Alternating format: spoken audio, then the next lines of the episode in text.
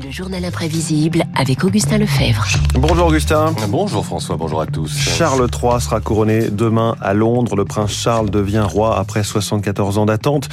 74 années sur lesquelles vous revenez ce matin. Oui, 74 ans de vie scrutés par les appareils photo et les caméras depuis son plus jeune âge, 2 juin 53, couronnement d'Élisabeth II.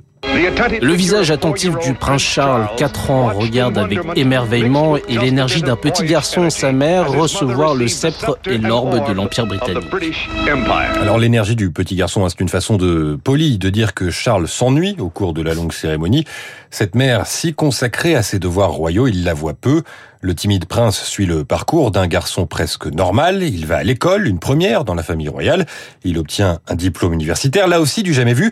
Son couronnement, demain, en revanche, c'est du déjà vu. I, Charles, Prince of Wales, do become your liege man. Moi, Charles, prince de Galles, deviens votre homme lige. Durant cette cérémonie présidée par sa mère en 1969, il est officiellement intronisé prince de Galles. Ce premier couronnement est l'occasion pour le jeune homme de 20 ans de réfléchir à son rôle, des propos toujours valables. I know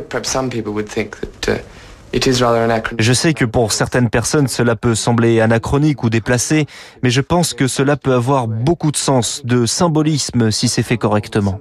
Alors pour l'occasion, une couronne a été fabriquée et un matériau plutôt inhabituel a été utilisé. Il s'agit d'un accessoire sportif. François, allez-vous trouver? On reconnaît aisément le bruit de la balle de ping-pong. Exactement, une balle de ping-pong recouverte d'or pour figurer un globe. Le recyclage, ce n'est pas si incongru hein, quand on connaît l'engagement du prince Charles pour l'écologie. Il a commencé euh, dès les années 70 à militer euh, pour le climat contre la pollution. Exemple en 1988. When we read that over the next 60 years, if we go on as Lorsqu'on lit que si l'on continue comme ça, un tiers des espèces qui vivent actuellement sur cette planète seront éteintes d'ici 60 ans, peut-on ressentir autre chose qu'une forme d'horreur cosmique kind of cosmic horror, this may Cela peut sembler alarmiste ou hystérique, mais il y a de nombreuses preuves que ce grave problème ne va pas disparaître tout seul.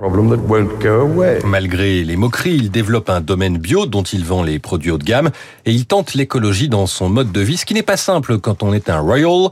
Exemple avec la voiture de sa vie qu'il a dû modifier. Ma vieille Aston Martin roule au surplus de vin blanc et au petit lait issu de la fabrication de fromage. Le fromage, parlons-en, car défendre la biodiversité, c'est aussi s'opposer aux normes européennes, à l'uniformisation. Discours en 2015 à l'Institut de France, God Save the Cheese. Dans une société euh, bactériologiquement correcte, qu'adviendrait-il du brie de meule, du euh, crottin de chavignol ou du bleu d'Auvergne Dans un futur sans microbes, progressiste et génétiquement modifié, quel espoir y aurait-il pour la traditionnelle forme d'Ambert? Ou l'odorant pont l'évêque Ça donne faim dès C'est le matin. délicieux. Au cours de ces longues années d'attente, les prises de position du prince Charles sont nombreuses, parfois à la limite du politique. Shocking pour un membre de la famille royale censé incarner la neutralité. Alors faut-il s'engager, faut-il s'attendre à un roi engagé? Réponse. Il est vital de se souvenir qu'il n'y a pas la place pour deux souverains en même temps.